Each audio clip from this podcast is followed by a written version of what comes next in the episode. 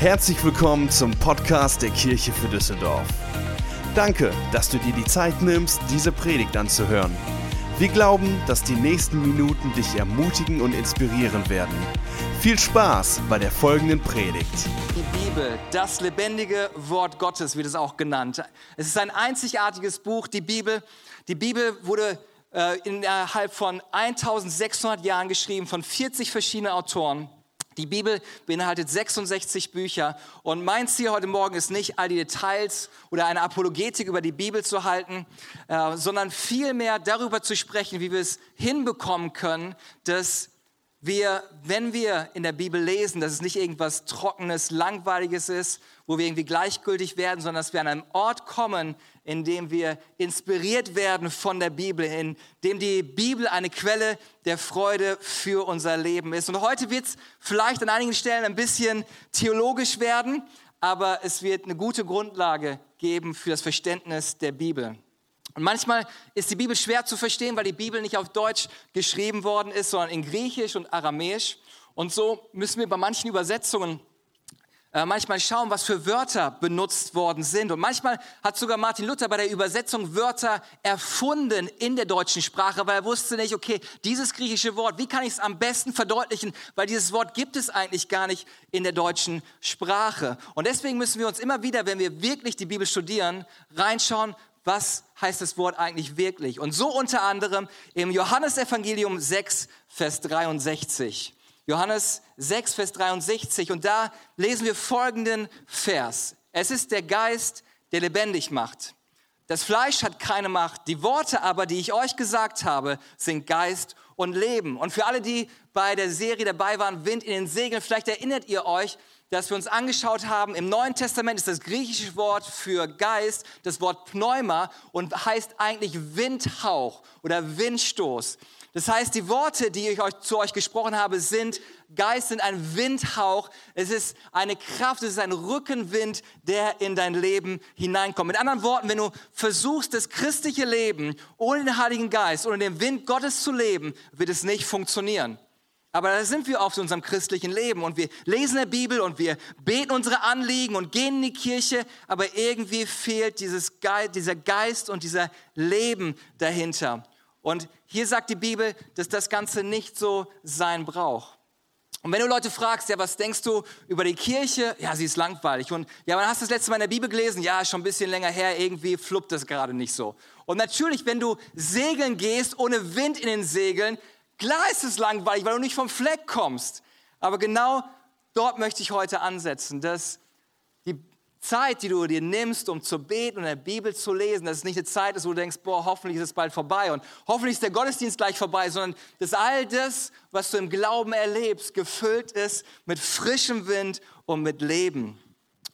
Und über diesen frischen Wind möchte ich sprechen. Und wenn du das ganze Ding mit Gott ausprobieren möchtest und anfängst zu beten, der Bibel liest, in eine Kleingruppe gehst und sogar ein Team mitarbeitest, wird das alles nichts bringen ohne den Wind Gottes und das Leben Gottes. Und was wir brauchen, sind nicht weitere Rituale in unserem Leben, sondern was wir brauchen, ist die Kraft Gottes in unserem Leben. Und deswegen diese Predigtserie. Mein Fokus ist heute auf die Bibel. Denn Jesus sagt, die Worte, die ich euch gesagt habe, sind Wind und sind Leben für uns. Und wir, viele lesen der Bibel, aber sie verstehen sie nicht richtig, da sie kein Leben irgendwie gefühlt darin finden. Und ich möchte euch ein paar Punkte mit auf den Weg geben, Handwerkszeug mit auf den Weg geben, damit sich das ändert und dass die Bibellesezeit eine Zeit voller frischer Wind wird. Jesus sagt, die Worte aber, die ich euch gesagt habe, sind Geist, sind frischer Wind und sind Leben. Ich finde interessant, es gibt eine Bibelübersetzung, die nennt sich die Neues Leben Bibelübersetzung. Und ich glaube, dass jede Bibelübersetzung das Potenzial drin hat, neues Leben uns zu schenken. Aber leider erleben das viele nicht. Und hier ist mein Schlüsselvers. Schlüsselvers für diese Predigt, Hebräer 4, Vers 12. Hebräer 4, Vers 12 sagt das folgende.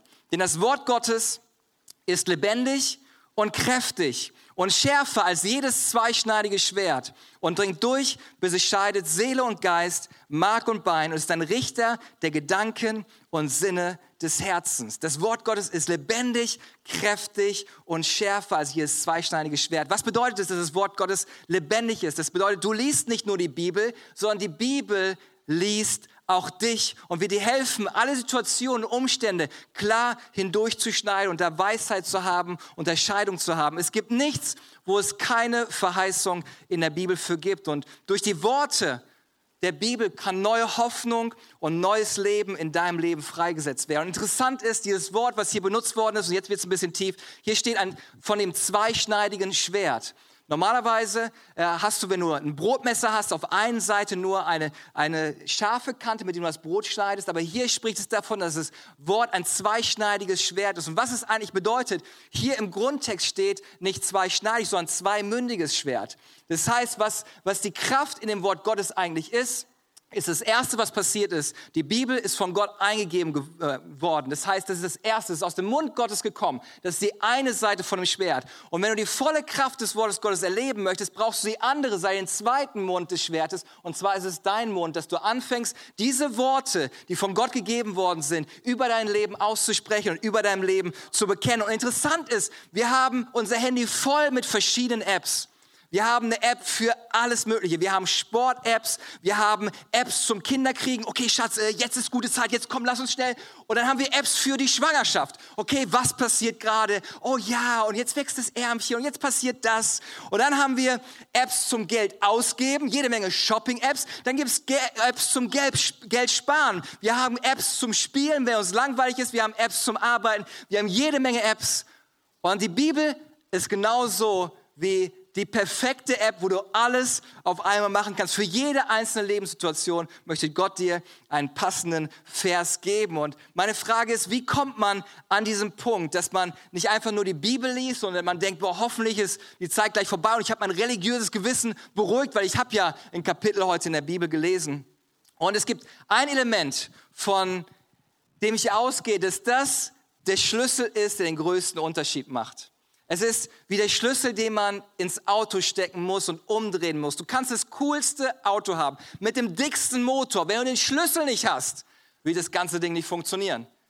Du kannst sagen, hey, ich habe ein neues Auto bekommen und das ist der Hammer und boah, und so und so viel PS. Für mich ist so, Auto hat vier Reifen und einen Motor, keine Ahnung. Aber irgendwie gibt es da so Experten, eine V8 AMG und keine Ahnung was und was da alles dran ist. Aber das, was du brauchst, um die Power freizusetzen, ist der Schlüssel. Auch bei neuen Autos, den musst du nicht mehr reinstecken und umdrehen, du brauchst einfach nur ins Auto reinlegen, aber du brauchst den Schlüssel. Ohne diesen Schlüssel keine Power in dem Auto. Und genau das Gleiche ist mit dem Wort Gottes, mit der Bibel. Wenn du diesen einen Schlüssel nicht hast, dann kannst du es einfach nur lesen und lesen, denkst so, ja, hätte ich ja auch Winnetou jetzt lesen können, keine Ahnung was. Es bringt dir gar nicht den Unterschied. Der Unterschied ist mit diesem Schlüssel. Und jetzt denkt ihr euch, okay, erzähl jetzt, was ist der Schlüssel? Was ist der Schlüssel, um die Kraft des Wortes Gottes zu erleben? Und der Schlüssel ist relativ einfach. Der Schlüssel ist der Glaube. Denn Glaube aktiviert die Bibel. Glaube ist das, wo wir anfangen zu vertrauen, zu sagen, okay, wenn Gott das gesagt hat, dann glaube ich das, dann vertraue ich dem. Und Hebräer 4, Vers 2 drückt es wie folgt aus. Denn auch uns ist eine gute Botschaft verkündet worden, wie auch jenen. Aber das gehörte Wort nützte jenen nichts, weil es bei denen, die es hörten, sich nicht mit dem Glauben verband. Und hier ist es das, dieses Bild dafür, okay? Es muss eine Verbindung stattfinden zwischen dem Gehörten und meinem Glauben, dass ich sage, ja, das ist nicht nur irgendwie nette Worte und ein bisschen Pep-Talk, sondern es ist das Wort Gottes, das eine Kraft in meinem Leben freisetzen kann. Es muss sich verbinden mit dem Glauben. Und viele haben den ersten Teil erlebt. Ja, ich, hab, ich war im Gottesdienst, ja, ich habe in der Bibel gelesen, aber das, was ihnen fehlt, ist, dass sie Kraft Gottes erleben, weil der Glaube fehlt. Es hat dir alles nichts gebracht, du bist irgendwie frustriert gewesen und vielleicht denkst du jetzt, okay, gut, äh, Glauben ist wichtig, ja, ich möchte diesen Glauben haben, aber was muss ich denn machen, um diesen Glauben in meinem Leben zu haben, dass meine Zeit, wenn ich in der Bibel lese, dass diese Worte irgendwie Kraft in mir auslösen, dass es Geist und Leben sind, dass es Wind und Leben ist. Und das bringt mich zum zweiten Punkt. Und mein zweiter Punkt ist, wenn wir wissen, dass die Bibel lebendig werden muss für uns und Glaube dafür notwendig ist, um die Kraft Gottes in unserem Leben zu erleben, wie bekomme ich diesen Glauben? Diesen Glauben bekomme ich durch Offenbarung, denn Offenbarung aktiviert den Glauben. Ist dir schon mal passiert, dass du eine Bibelstelle hundertmal gelesen hast und vielleicht schon ganz viele Predigten gehört hast und dann sitzt du in einem Gottesdienst und da redet einer über diese Bibelstelle und auf einmal so, ah, jetzt verstehe ich. Oder in einer Unterhaltung, du warst irgendwie im Gespräch und jemand versucht dir das zu erklären auf verschiedene Art und Weise und irgendwann fällt der Groschen und denkst so, Bam, ja klar, jetzt macht das Ganze Sinn. Und das ist eigentlich, was das Wort mit Offenbarung bedeutet. Offenbarung, das Wort in der Bibel ist eigentlich, heißt Apokalypse. Das heißt eine Enthüllung. Irgendwas war verborgen. Es war die ganze Zeit schon da. Es war nur verhüllt. Und Offenbarung heißt so, ich nehme den Schleier davon weg und denke so, ah, jetzt sehe ich das. Jetzt macht das Ganze für mein Leben Sinn. Und das ist Offenbarung. Interessant ist, dass die Bibel dafür ein Wort hat, was passieren muss. Denn die Bibel hat zwei Worte für das Wort Wort. Okay, jetzt wird es ein bisschen kompliziert. Also es gibt zwei Worte für das Wort Wort in der Bibel. Das eine Wort für das Wort Wort in der Bibel ist Logos. Was bedeutet das geschriebene Wort auf Papier? Okay, Tinte auf Papier, das ist Logos. Das ist das Wort. Und so viele sind auf dem Level in ihrer Bibellesezeit. Okay, ich lese halt das, was in der Bibel steht. Ich bin ein guter Christ. Ich habe das gelesen. Ich weiß auch alles, was da drin steht. Aber es bewirkt nichts in deinem Leben. Und da gibt es ein zweites Wort für das Wort Wort. Also wenn du das Wort Wort in der Bibel liest, kann es zwei Bedeutungen haben. Einmal kann es das Wort Logos sein, das geschriebene Wort, oder es kann Rema sein. Das Wort Rema, R-H-E-M-A, für alle, die fleißig Notizen schreiben und Streber sind. Fantastisch. Und was es bedeutet, dieses Rema-Wort bedeutet eigentlich Folgendes.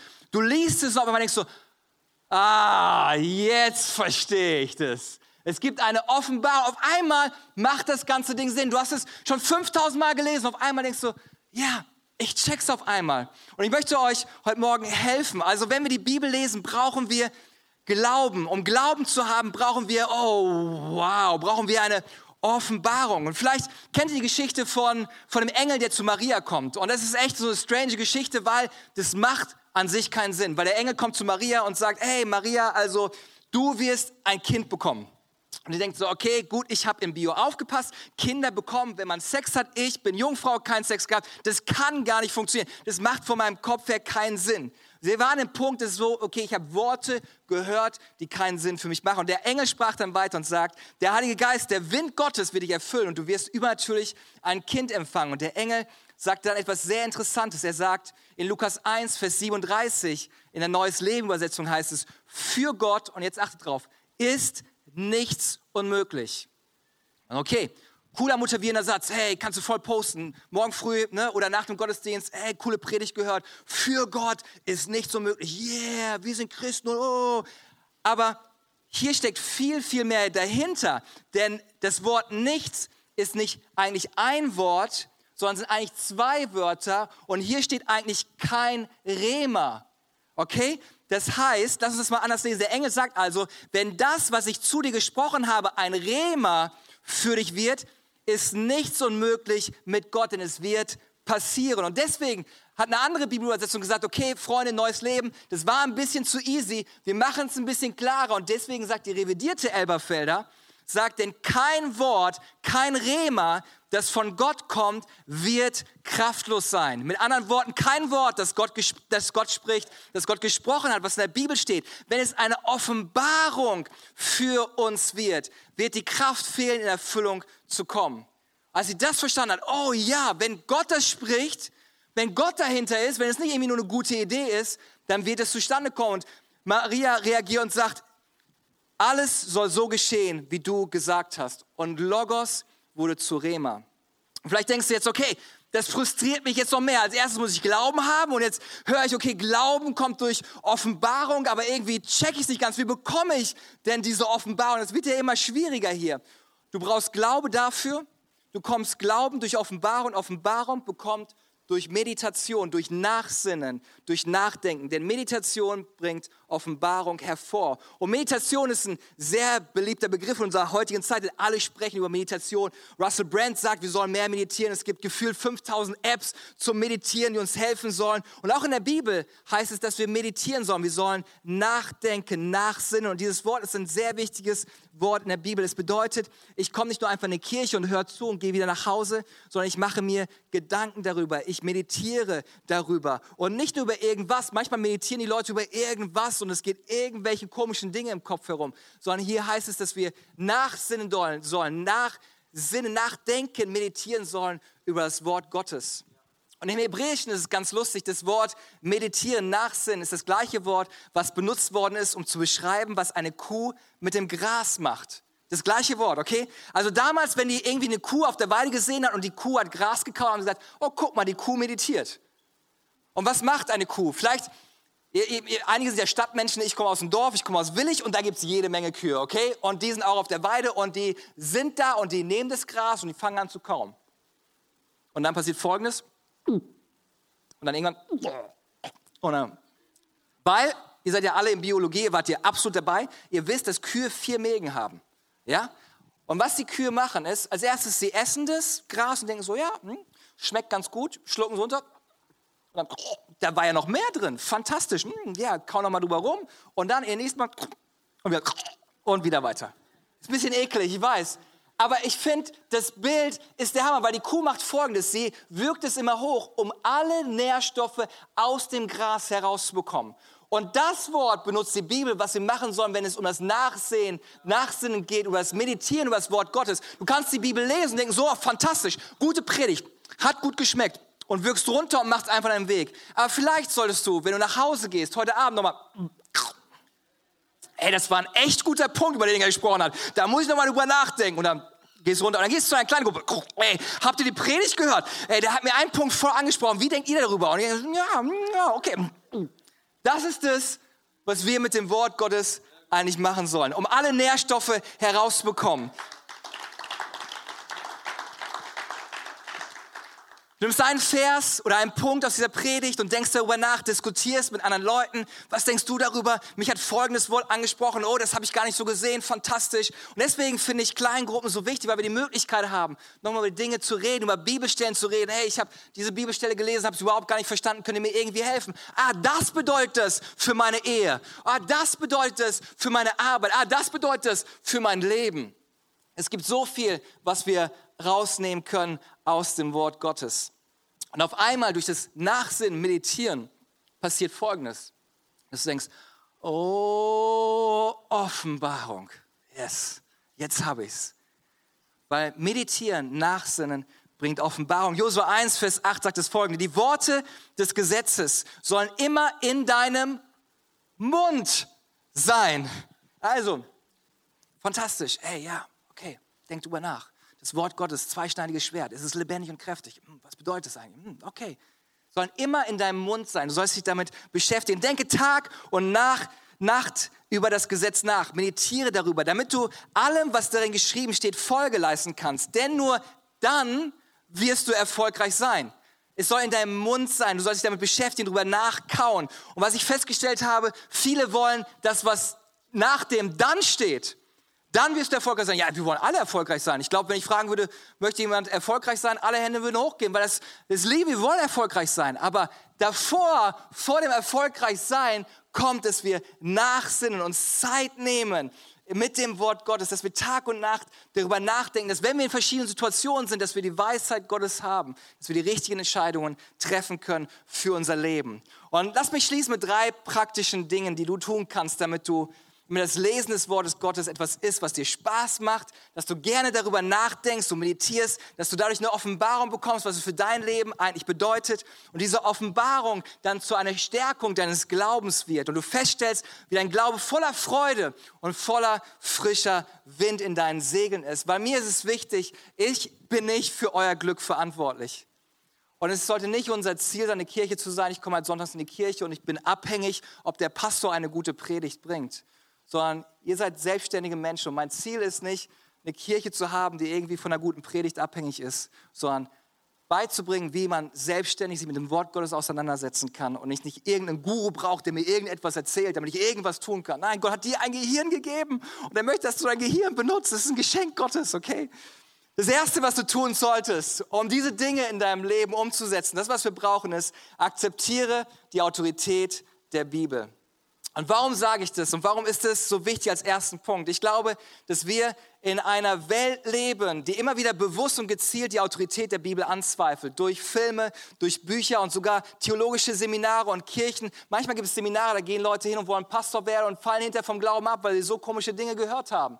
In den USA wurde eine Untersuchung durchgeführt und sie haben eine Untersuchung bei den, bei den gläubigen Menschen in Amerika gemacht und haben festgestellt, dass 93 Prozent der gläubigen Christen in Amerika nicht mehr glauben, dass das Wort Gottes das unfehlbare Wort Gottes ist und dass es immer noch Gültigkeit für unser Leben hat. Und für uns als Kirche für Düsseldorf, falls ihr unser Glaubensbekenntnis noch nicht gelesen habt, äh, auf der Webseite ist, ich bin davon überzeugt, dass das Wort Gottes, die Bibel, das offenbarte Wort Gottes ist und dass es lebendig ist und kraftvoll ist und dass es Gültigkeit für unser Leben hat. Aber du musst an den Punkt kommen, dass du sagst, ja, ich glaube das auch. Ich möchte diese Kraft erleben. Ich möchte das erleben. Aber dafür musst du sagen, ja, das ist so. Und ich möchte dem als Maßstab, als Landkarte für mein Leben folgen. Weil ich weiß nicht, ob ihr das kennt, ich habe hier mal so eine Anleitung von Ikea mitgebracht. Also Ikea-Möbel aufbauen, das ist eine Kunst, ne? Eine Kunst für sich.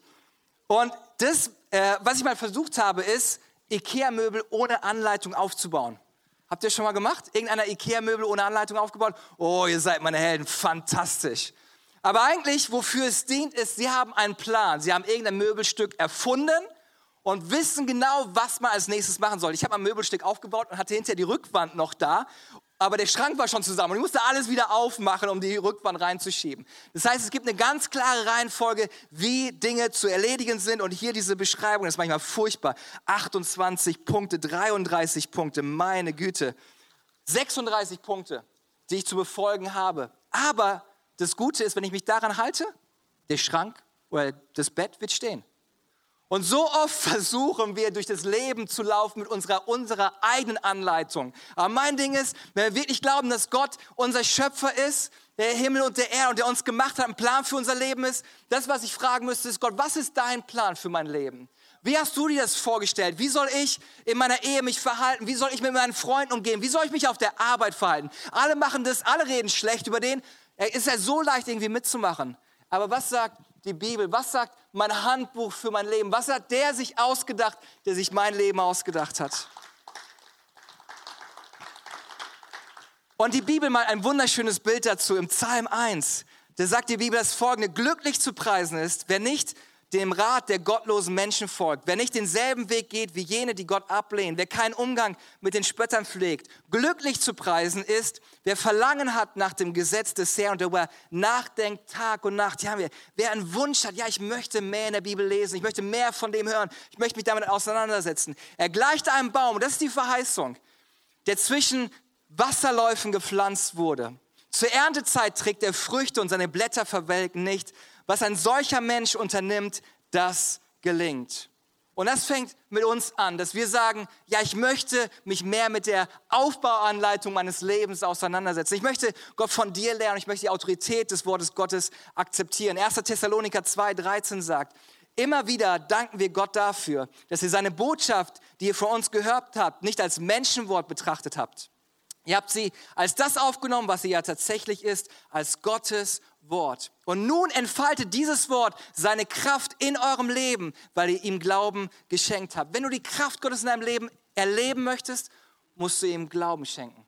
Du kannst hier im Gottesdienst sitzen und denken, ja, ist ein ganz netter Pep-Talk hier und alles ganz nett. Oder kannst sagen, hey, vielleicht sind das nicht nur nette Worte, sondern hier ist Wort Gottes, das meinen Glauben stärken soll, das mich ermutigen soll, mir Kraft geben soll für die Woche. Und das Logos wird zu einem Rema ein, ah, jetzt verstehe ich das. Und hier ist mein zweiter Punkt, worum ich euch bitten würde. Lass das Wort Gottes ein Teil deines täglichen Lebens sein. Die Bibel sollte nicht einfach nur ein Sonntagsbuch sein. Wir sollten es jeden Tag lesen. Wir sollten mehr Bibelstellen posten, als dass wir irgendwie unser Mittagessen oder Frühstück posten. Weil wenn wir wirklich glauben, dass es das Wort Gottes ist und wenn wir das rausbringen und Leute dadurch ermutigt, gestärkt und inspiriert werden, können wir einen viel größeren Unterschied machen, als wenn wir unseren leckeren, äh, keine Ahnung was, veganen Salat gepostet haben. Das ist auch nett, aber es ist für einen Augenblick. Ich kriege nur Hunger, wenn ich deine Bilder sehe von deinem Mittagessen. Aber ich brauche mehr als nur irgendwie Hunger. Ich wünsche mir, dass wir Menschen inspirieren, ermutigen und das Wort Gottes posten. Ich möchte dich ermutigen, dass du anfängst mit einem Bibelleseplan, dass du irgendwie einen Plan hast, wo du einfach anfängst, regelmäßig in der Bibel zu lesen und dass du nicht an einen Punkt kommst, dass du nur sonntags während der Predigt irgendwelche Bibelstellen liest. Wenn du nur einmal in der Woche essen würdest, dann wirst du irgendwann nicht mehr wirklich kräftig sein und du wirst ziemlich dürr aussehen. Das Gleiche passiert so vielen Christen, dass sie irgendwie die Kraft Gottes verloren haben, weil sie nicht regelmäßig das Wort Gottes meditieren und darüber nachdenken.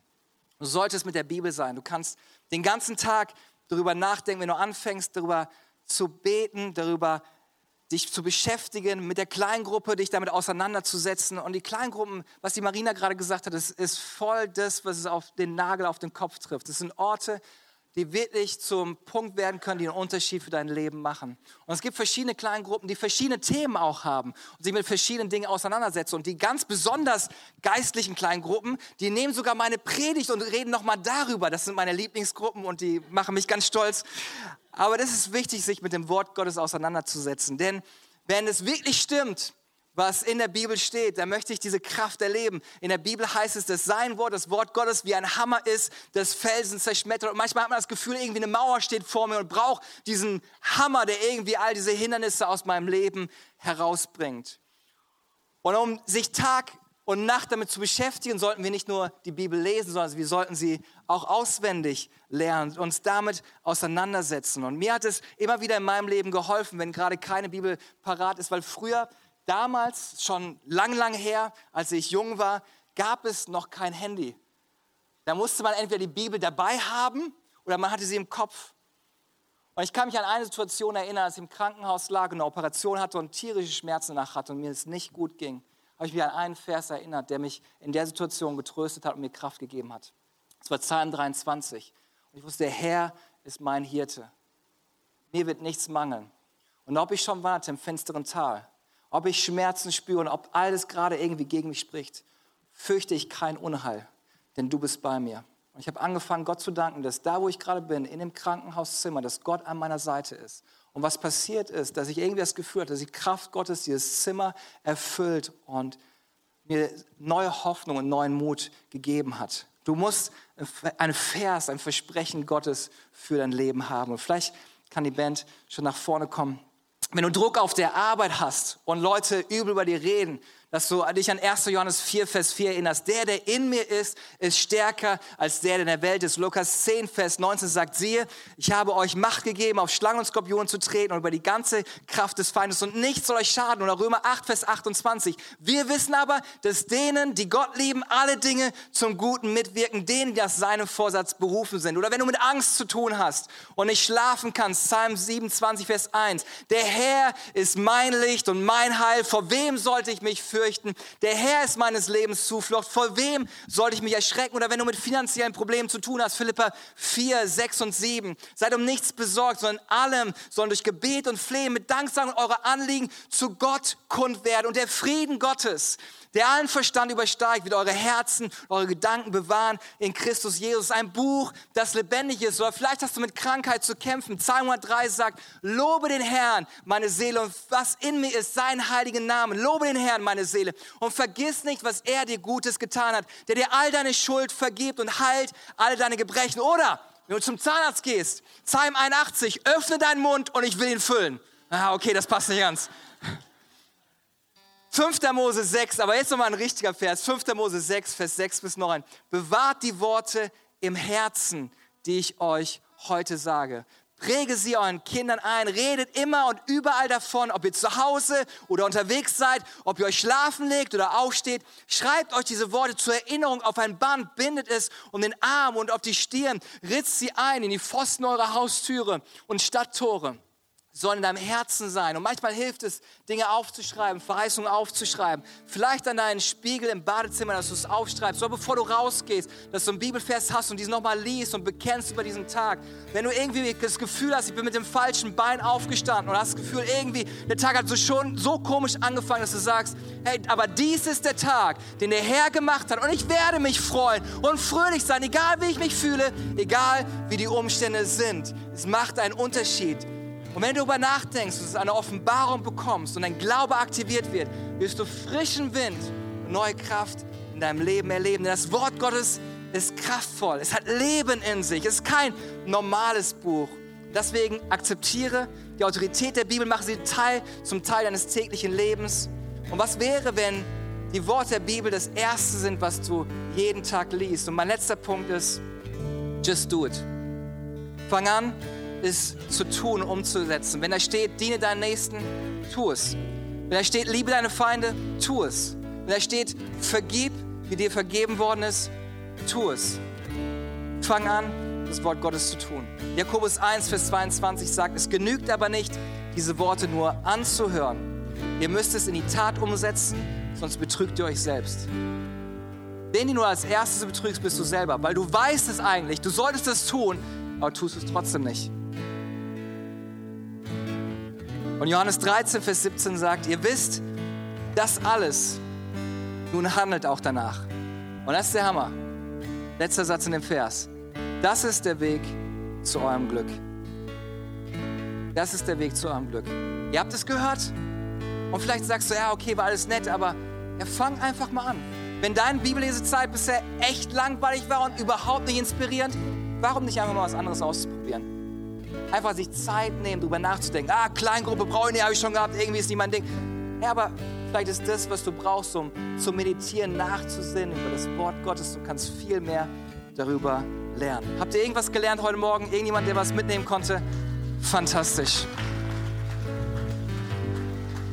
Wir wollen zum, zum Ende wollen wir beten. Und das ist für mich dieser Moment der wichtigste Teil. Deswegen noch nicht rauslaufen, haben noch einiges geplant, aber mein Wunsch ist, dass wir nicht nur einfach Logos haben, sondern dass wir, dass es Rema wird. Und ich möchte kurz eine Geschichte erzählen aus meinem Leben. Und zwar, ich bin im christlichen Elternhaus aufgewachsen. Das heißt, ich wusste, was in der Bibel steht. Ich hatte das Logos. Ich hatte das, ich weiß, das steht in der Bibel und ich musste in der Bibel lesen. Und dann gab es bei uns in der Kirche jede Menge Kurse über die Bibel, noch mehr über die Bibel zu wissen. Und ich musste einen Vers auswendig lernen, Johannes 3, Vers 16. Denn so sehr hat Gott die Welt geliebt, dass er seinen eingeborenen Sohn, seinen einzigen Sohn gab, damit jeder, der in ihn glaubt, nicht verloren geht, sondern ewiges Leben hat. Diesen Vers habe ich auswendig gelernt und ich habe sogar einen Stempel in mein Heft bekommen. Man musste Verse auswendig lernen und wer ja aufsagen konnte, ne, der hat dann einen Stempel reinbekommen. Und weil ich jetzt nicht so fleißig war, habe ich mein altes Heft genommen, dann die Stempel abgelöst und mein neues, weil jedes Mal, wenn man ein Heft voll hatte mit Bibelversen, die man kannte, hat man eine Belohnung bekommen. Also habe ich aus dem alten Heft hier rausgemacht, das neue reingeklebt, weil es war Logos einfach. Und dann gab es einen Moment in meinem Leben, als ich in einem Gottesdienst war, der so ähnlich war wie dieser. Und ich saß in, ich glaube, der letzten oder vorletzten Reihe. Meine Erwartung war gleich null. Meine Erwartung war, hoffentlich ist das Ding gleich vorbei und wir können alle nach Hause gehen. Und in dem Moment, als ich irgendwo hinten saß, weit weg von Gott, von meinem Herzen distanziert von Gott, obwohl ich alles, das meiste wusste, was in der Bibel steht, ist Folgendes passiert. Auf einmal wurde Johannes 3, Vers 16 zu einem Logos, zu einem Rema. Und ich saß dahin und mir ist es wie Schuppen vor den Augen gefallen, dass wir einen Gott im Himmel haben, dessen Herzensanliegen nicht ist, uns zu bestrafen und uns zu verurteilen, sondern dessen Herzensanliegen ist, dass er uns von ganzem Herzen liebt und uns vergibt als ich da saß und auf einmal das, diese Offenbarung einfach da war, boah, Gott liebt mich. Und ich wusste, wie mein Leben aussah. Ich wusste den ganzen Scheiß, den ich mache. Und trotzdem Gott mir in, in dem Moment seine Liebe einfach geschenkt hat, habe ich angefangen zu heulen. Ich dachte jetzt, das geht gar nicht. So funktioniert das nicht. So funktioniert das Leben nicht. Weil das Leben funktioniert, ich bin gut, ich werde belohnt. Ich bin böse, ich werde bestraft. Aber das ist nicht Gottes Philosophie. Gottes Philosophie ist, ich hab dich lieb, egal wie dein Leben aussieht, egal was du gestern Abend getan hast, egal was du gerade in deinem Kopf vorgeht, egal was ist, ich hab dich lieb. Und mein Wunsch ist, dass jeder Einzelne, der heute Morgen hier ist, diese Liebe in seinem Leben erfährt. Weil sie, diese Liebe wird dir einen Wunsch geben, mehr über diesen Gott zu erfahren, mehr in der Bibel zu lesen. Ansonsten wird es eine weitere Pflicht auf meiner To-Do-Liste sein, die ich sowieso nicht abarbeiten kann. Aber das, was Gott heute tun möchte, ist, er möchte dein Herz berühren und dir seine Liebe schenken. Vielleicht können wir für einen kurzen Augenblick die Augen schließen, um ein bisschen Privatsphäre zu schaffen, weil das ist ein Moment zwischen dir und Gott. Und ich werde jetzt nicht, nicht komische Sachen machen, sondern ich werde einfach gleich dich bitten, wenn du diese Liebe in deinem Leben noch nicht erlebt hast und diese Liebe Gottes erfahren möchtest, dass du gleich einfach kurz die Hand hebst und dass wir gemeinsam ein Gebet sprechen und dieses Gebet wieder ausdrücken, dass du dich entschieden hast, heute Morgen diese Liebe in deinem Leben anzunehmen. Und genauso wie diese Liebe mein Leben komplett auf den Kopf gestellt hat, mir einen Neustart gegeben hat für mein Leben, kann es in deinem Leben passieren. Weil das, was bei mir passiert ist, dass mein Leben sich komplett verändert hat. Weil was ich erlebt habe in dem Moment ist, dass ich an den Punkt gekommen bin, dass ich wusste, ich bin geliebt, ich bin angenommen, so wie ich bin und ich musste nicht mehr nach Bestätigung suchen, nach Bestätigung rennen. Ich brauchte keine Anerkennung von meinem Fußballtrainer oder gute Noten in der Schule haben oder keine Ahnung was haben. Meine Bestätigung kam, dass ich wusste, ich bin geliebt von Gott, egal was ist, egal ob ich mich gut benehme, schlecht benehme, ich kann immer zu ihm kommen. Seine Tür ist immer offen und heute Morgen ist seine Tür für dich auch auf. Er sagt, ich stehe vor deiner Herzenstür und ich klopfe an. Ich möchte dir meine Liebe, meine Vergebung schenken. Ich möchte dir Freiheit schenken. Ich möchte dir einen Neustart für ein Leben schenken. Und wenn du heute Morgen hier bist und sagst, ich möchte diese Liebe erfahren, ich möchte mein Herz dafür öffnen, dann heb kurz die Hand, bis ich bis drei gezählt habe. Eins, zwei, drei, dem Ort, wo du bist. Dankeschön, Dankeschön, Dankeschön, Dankeschön. Noch jemand hier? Fantastisch. Klasse. Können wir den Leuten, die gerade die Hand gehoben haben, einen riesengroßen Applaus geben? Das ist der Hammer. Das ist wirklich der Hammer. Lasst uns gemeinsam beten und wir als ganze Kirche werden gemeinsam mit euch beten. Dieses Gebet so einfach ausdrücken, dass du dich entschieden hast, Jesus nachzufolgen, sein Leben, seine Liebe in dein Leben zu lassen. Okay, ich werde einige Worte vorbeten und wir als ganze Kirche werden das beten. Und wenn du gerade diese Entscheidung getroffen hast, die Hand gehoben hast, dann betest von ganzem Herzen mit, okay? Sag, lieber Herr Jesus, ich danke dir für deine Liebe. Ich danke dir, dass du am Kreuz für mich gestorben bist und wieder auferstanden bist.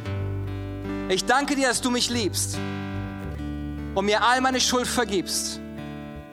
Ab heute Morgen möchte ich dir nachfolgen für den Rest meines Lebens. Und alle sagen gemeinsam, Amen, Amen. Fantastisch. Lass uns den Leuten noch mal einen riesengroßen Applaus geben. Und die Lea wird kurz erklären, wie der nächste Schritt aussehen kann. Wir hoffen, dass dir diese Predigt gefallen hat und dich in deinem Leben mit Gott stärkt. Wenn du Fragen hast, schreib uns einfach an info at kirchefürdüsseldorf.de. Außerdem bist du herzlich eingeladen, unseren Gottesdienst sonntags um 11 Uhr zu besuchen.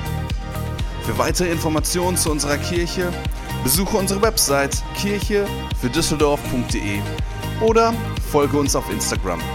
Wir freuen uns, dich kennenzulernen. Bis bald!